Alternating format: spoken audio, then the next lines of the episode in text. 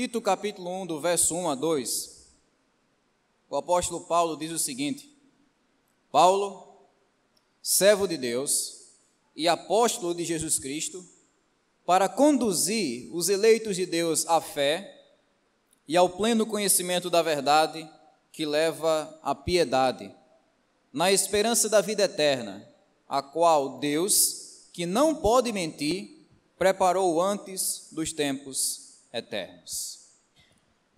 Irmãos e irmãs, eu acredito que depois do nosso Senhor e Salvador Jesus Cristo, o maior pastor que já pisou na face dessa terra foi o homem que escreveu as palavras que nós acabamos de ler.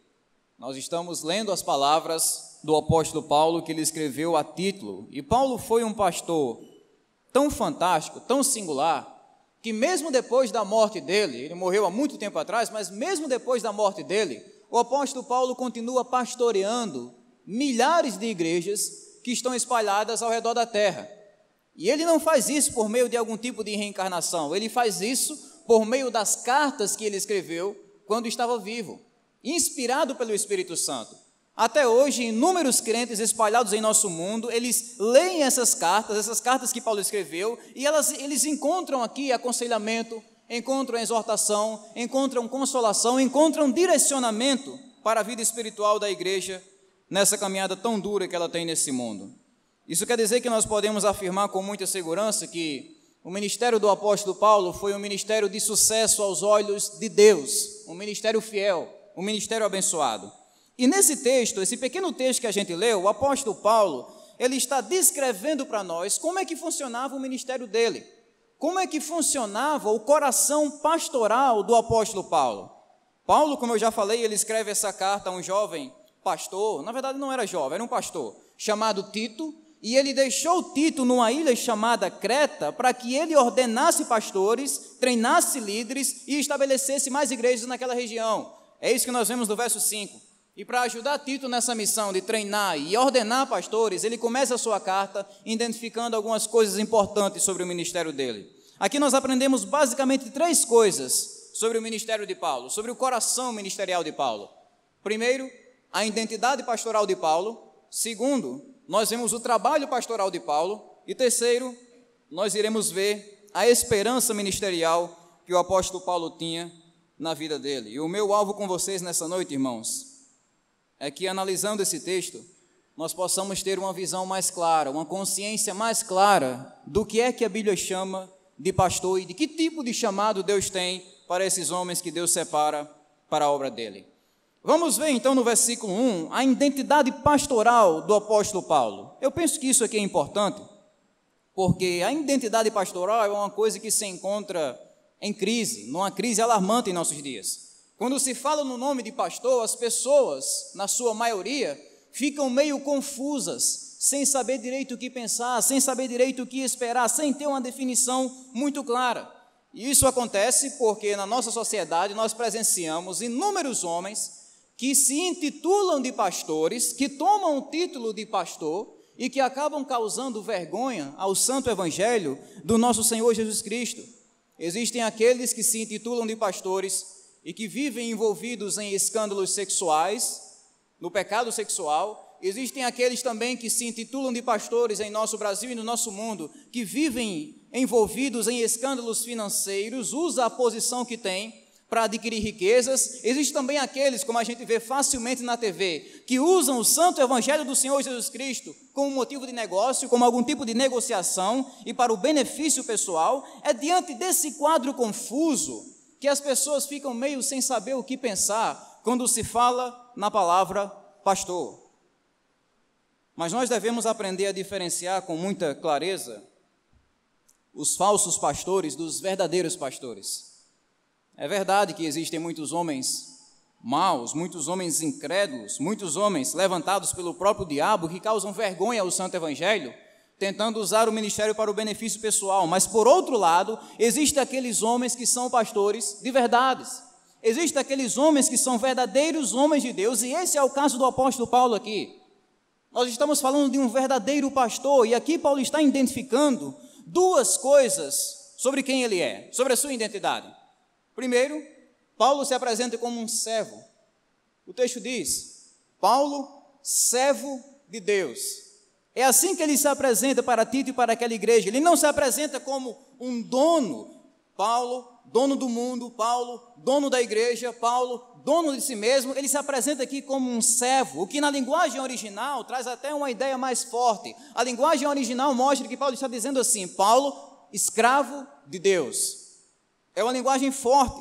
É impossível a gente ler essas palavras aqui e não notar a humildade que o apóstolo Paulo tinha no coração. Paulo podia se identificar nessa carta como um intelectual brilhante por causa do alto nível de escolaridade que ele tinha. Ele poderia se apresentar naquela carta com o seu grande conhecimento filosófico, o seu grande conhecimento da literatura grega. Ele poderia se apresentar naquela carta como um cidadão romano, uma coisa que era muito disputada naquela época. Mas ele não faz isso. Ele não quer brilhar nessa apresentação, ele simplesmente se apresenta como um servo de Deus, um escravo de Deus. Por que, que ele se identifica como escravo? Por que, que ele se apresenta dessa forma? Primeiro, ele é um escravo porque ele foi comprado. Antes de Jesus, Paulo era um escravo do pecado, um escravo do diabo, alguém que o diabo usava para perseguir a igreja de Deus. Mas agora que Paulo foi comprado pelo alto preço do sangue de Jesus, ele se apresenta agora como um escravo de Deus, um servo de Deus. E ele se apresenta como um escravo, não apenas porque ele foi comprado, mas porque também ele não pertence mais a si mesmo. Ele está dizendo: Eu não sou o dono da minha vida, eu agora sou possessão, eu sou posse, eu pertenço agora a outra pessoa. Deus é o meu dono, não sou mais eu que mando no meu nariz, é Deus quem faz isso. Irmãos, essa é a essência do ministério pastoral. O que é o pastor? É alguém que não pertence a si mesmo, é alguém que pertence inteiramente a Deus. Tudo que o pastor faz em seu ministério, todas as atitudes que ele toma, todos os pensamentos que ele alimenta, todos os discursos que ele traz, todos os aconselhamentos, todos os sermões, tudo aquilo que o pastor faz e diz, ele faz tendo essa perspectiva no coração dele. Eu não sou de mim mesmo, eu não sou o dono da minha vida, eu não sou o dono da igreja, eu sou propriedade exclusiva de Deus. É isso que o apóstolo Paulo vai dizer em outro lugar, em 1 Coríntios 6, do 19 ao 20. Ele diz: Acaso não sabem que o corpo de vocês é santuário do Espírito Santo que habita em vocês, que lhes foi dado por Deus, e que vocês não são de si mesmos? Vocês foram comprados por alto preço, portanto, glorifiquem a Deus com o corpo de vocês. É aqui onde nós começamos a notar a diferença entre um verdadeiro pastor e um falso pastor. O verdadeiro pastor, ele é como Paulo, tudo aquilo que ele faz, tudo aquilo que ele ensina, tudo aquilo que ele pensa, todos os planejamentos que ele coloca na mesa, ele tem em mente o fato de que ele pertence a Deus, de que não é ele que direciona a sua vida, também não é ele que direciona a igreja, é Deus que direciona, é a palavra de Deus. Ele tem isso em mente, eu sou apenas um servo de Deus. Já o falso pastor, ele é controlado não por Deus, mas por seus desejos. Homens que usam a posição que têm para conseguir favores pessoais, para conseguir dinheiro, poder, influência, reconhecimento, fama, esses homens não são dominados por Deus. Esses homens são dominados pelo pecado. Esses homens são dominados pelo diabo. Essa é uma maneira básica da gente diferenciar um verdadeiro pastor do falso pastor. O verdadeiro pastor, ele é dominado por Deus, ele é um servo de Deus. O outro ele é dominado pelas suas paixões, ele é dominado pelos seus pecados. Um é dominado por Deus e o outro é escravo do dinheiro, do poder, da fama, do ego e das coisas dessa vida. Então, a marca de um pastor segundo o coração de Deus é essa que Paulo está dizendo aqui no início: é ser um servo de Deus. Mas ele se apresenta aqui não apenas como um servo, ele se apresenta também como um apóstolo. Paulo, servo de Deus e apóstolo do Senhor Jesus Cristo. A palavra apóstolo, irmão, significa basicamente aquele que é enviado para representar. É uma pessoa que é chamada, uma pessoa que é convocada para ser um representante, para ser um embaixador. Paulo se identifica aqui como um apóstolo para mostrar que ele foi chamado e enviado por Deus. Não foi ele que se convocou, não foi ele que se chamou para aquela obra, não, ele recebeu um chamado que veio do alto. Ministério não é autoconvocação, ministério não é meramente uma decisão pessoal ou algum tipo de aventura na vida. Ministério é um chamado dado por Deus.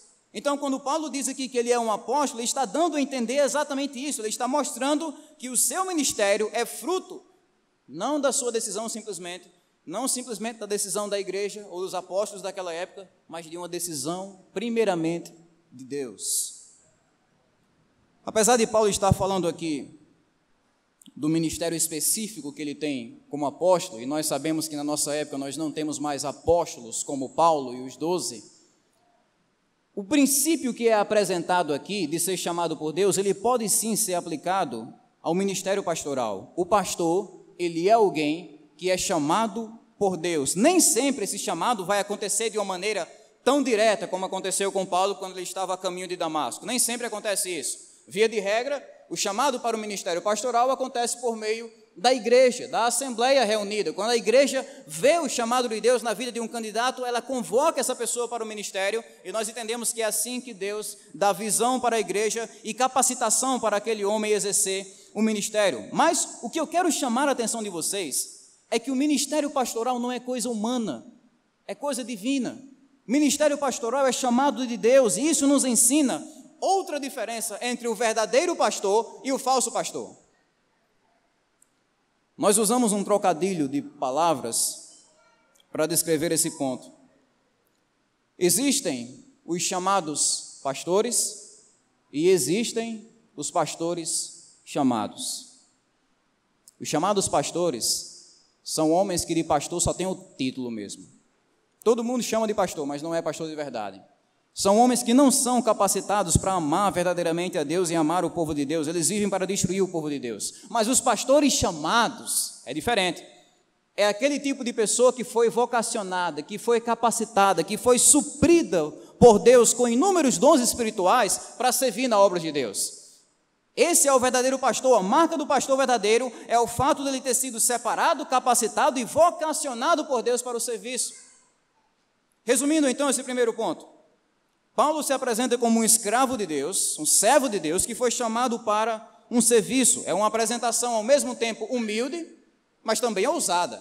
É humilde porque ele não procura, sabe, se elogiar, se apresentar. É humilde, é um servo. Mas é ousada porque, ao mesmo tempo, ele carrega a autoridade do próprio Deus. Ele foi chamado por Deus para um serviço. Mas a pergunta que surge nesse ponto é: que serviço é esse? O que, é que o pastor faz? Qual é o serviço, o trabalho pastoral? O verso 1 ainda responde: Para conduzir os eleitos de Deus à fé e ao pleno conhecimento da verdade que leva à piedade. Aqui nós temos um resumo do que é o ministério pastoral. Paulo está falando duas coisas. Primeiro, o pastor é chamado para a evangelização, para conduzir os eleitos de Deus à fé. Isso quer dizer que Paulo foi chamado para, para fazer com que os eleitos de Deus, eles alcancem a fé, eles cheguem à fé. Nós sabemos que a fé vem por meio de quê? Por meio do ouvir, ouvir a pregação da palavra. Quando Paulo diz que ele foi chamado para trazer os eleitos de Deus à fé, ele está dizendo que ele foi chamado para pregar o evangelho. O pastor é primariamente uma pessoa que foi vocacionada, chamada, capacitada para pregar o evangelho, para evangelizar, para falar sobre a vida de Jesus, a morte de Jesus, a ressurreição de Jesus. O pastor ele é chamado para ser um pregador do evangelho. Assim como o trabalho do agricultor é espalhar as sementes para o crescimento da plantação, o trabalho do pastor é espalhar a palavra de Deus para o crescimento do povo dele.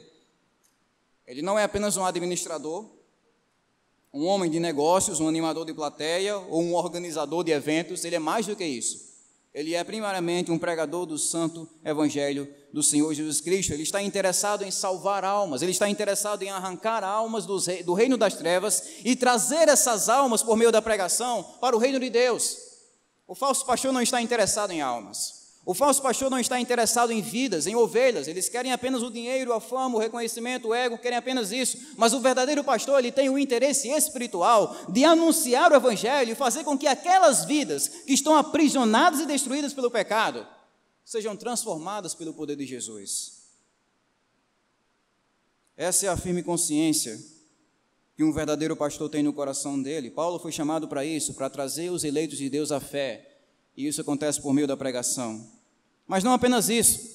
Existe outro aspecto do ministério pastoral de Paulo, do trabalho dele, que é não apenas evangelização, mas também edificação. Paulo diz: trazer os eleitos de Deus Aí depois ele vai dizer: ao pleno conhecimento da verdade que leva à piedade. Aqui Paulo está nos mostrando que o seu trabalho é promover não apenas a evangelização dos incrédulos, mas também a edificação do povo de Deus. Promover a santidade, a edificação daqueles que pertencem ao Senhor, é cuidar do rebanho. E de uma forma prática, irmãos, como é que o pastor cuida do rebanho? Paulo está mostrando para a gente isso. Primeiro é ajudando os crentes a entenderem a palavra. Paulo diz: Olha, eu fui chamado, eu fui vocacionado, meu serviço, meu trabalho como pastor é fazer com que os crentes eles alcancem o conhecimento da verdade. É aqui onde entra a questão da educação espiritual. O pastor é um educador espiritual. Ele prega a palavra, ele ensina, não porque ele quer aparecer, não porque ele quer mostrar conhecimento, ele faz isso para promover o conhecimento de Deus entre o povo, entre o povo de Deus, entre o rebanho de Deus. Então, por meio do ensino, conversas, visitas, exortações, o pastor é chamado para promover a educação espiritual do povo de Deus. E notem que Paulo fala aqui sobre o pleno conhecimento da verdade.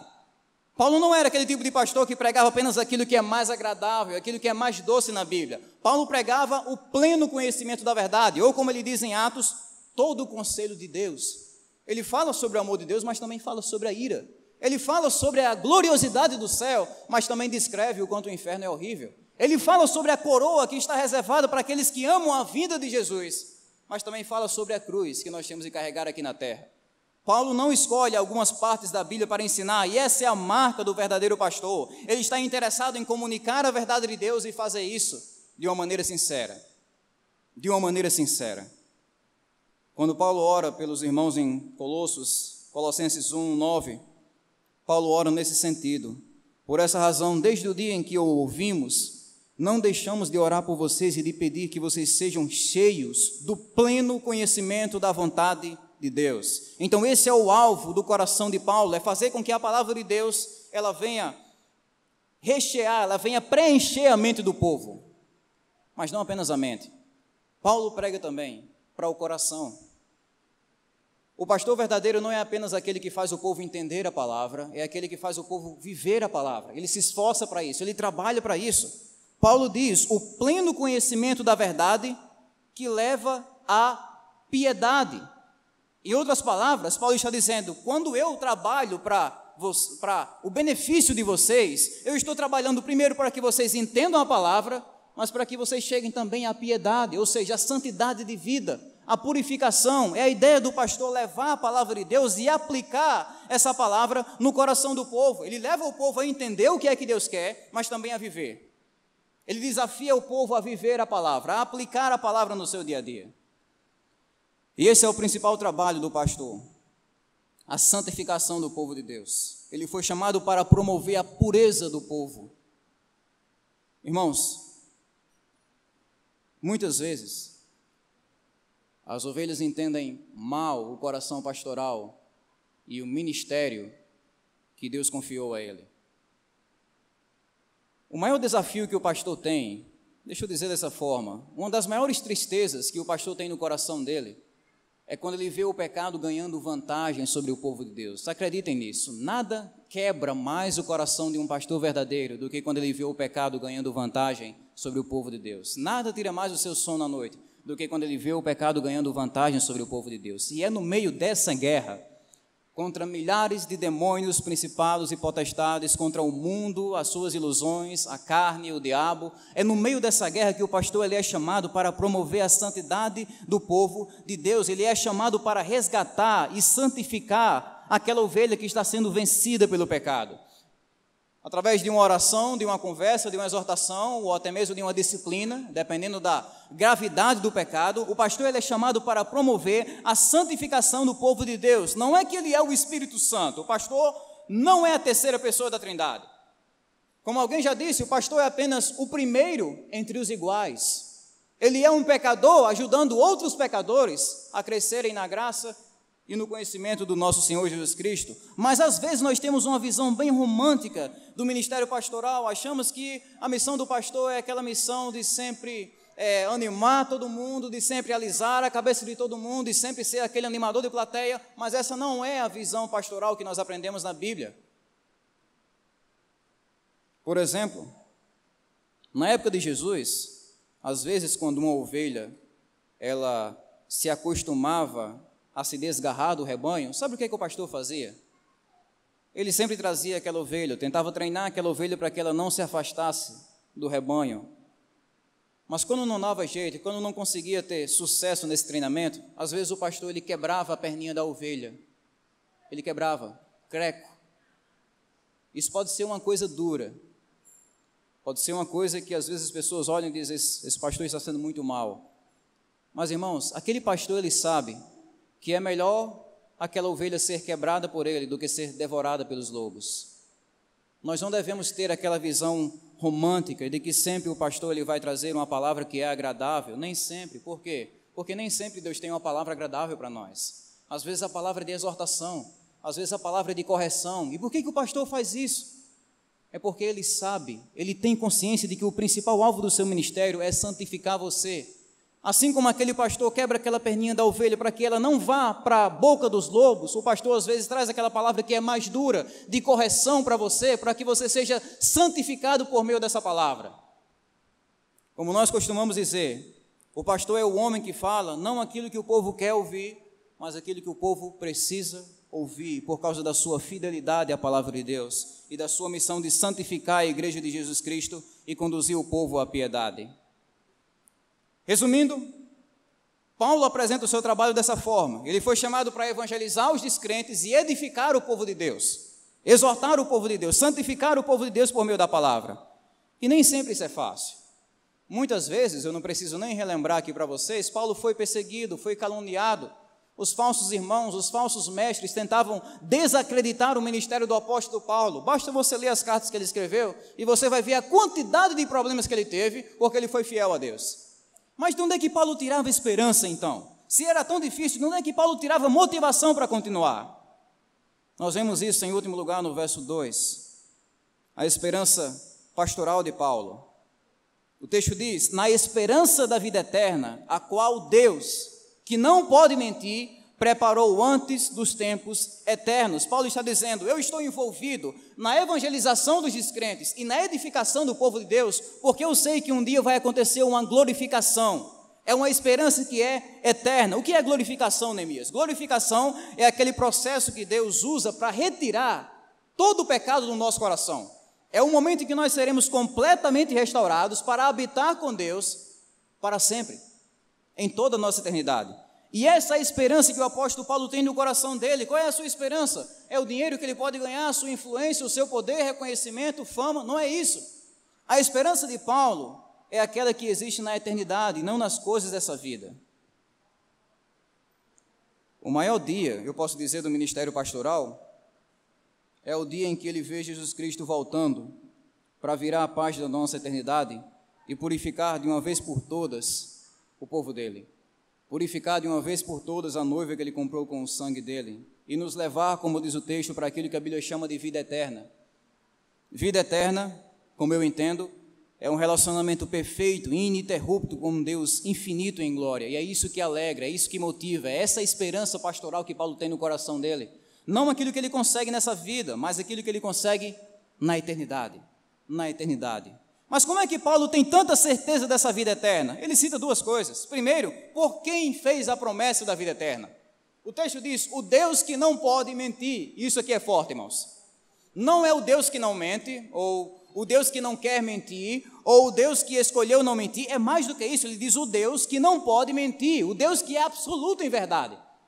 É mais fácil o sol apagar, é mais fácil o mar secar, é mais fácil o universo se enrolar numa folha de papel do que Deus mentir. Não tem como, porque Ele é absoluto em verdade. Toda verdade que nós encontramos nesse mundo, ela flui de quem Deus é. Deus é absoluta verdade. É por isso que Paulo diz: Eu tenho confiança na salvação, na vida eterna, naquilo que eu estou fazendo, porque o Deus que prometeu, Ele não pode mentir. Ele é absoluta verdade. Mas não apenas por causa de quem prometeu, mas também quando Deus fez essa promessa. Paulo diz: antes dos tempos eternos. Está aí no texto. Quando foi isso, Neemias? Eu sinceramente não sei. Não tem como você referenciar isso aqui, porque naquela época, nem tem como chamar de época, mas naquele momento, Não existia horas, não existia minutos, não existia dias, não existia datas antes dos tempos eternos, antes dos anjos cantarem, antes dos homens começarem a falar, antes de tudo isso, Deus o Pai olhou para Deus o Filho e disse: Meu filho, eu vou criar e redimir um povo para você, e esse povo vai habitar conosco infinitamente, em um relacionamento perfeito por toda a eternidade. E é por isso que Paulo tem confiança no coração dele. Esse é o tipo de versículo que faz a nossa cabeça querer explodir. Antes dos tempos eternos, antes de tudo, Deus olhou para o filho e disse: Eu vou dar a você um povo. É por isso que Paulo tem confiança na promessa. Não foi uma promessa circunstancial, foi uma promessa temporal, por isso ele sabe que Deus vai cumprir. E isso não é nenhum tipo de utopia.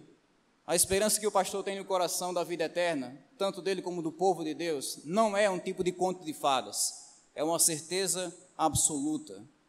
Foi isso que Paulo disse a um jovem pastor chamado Timóteo, 1 Timóteo 4,10.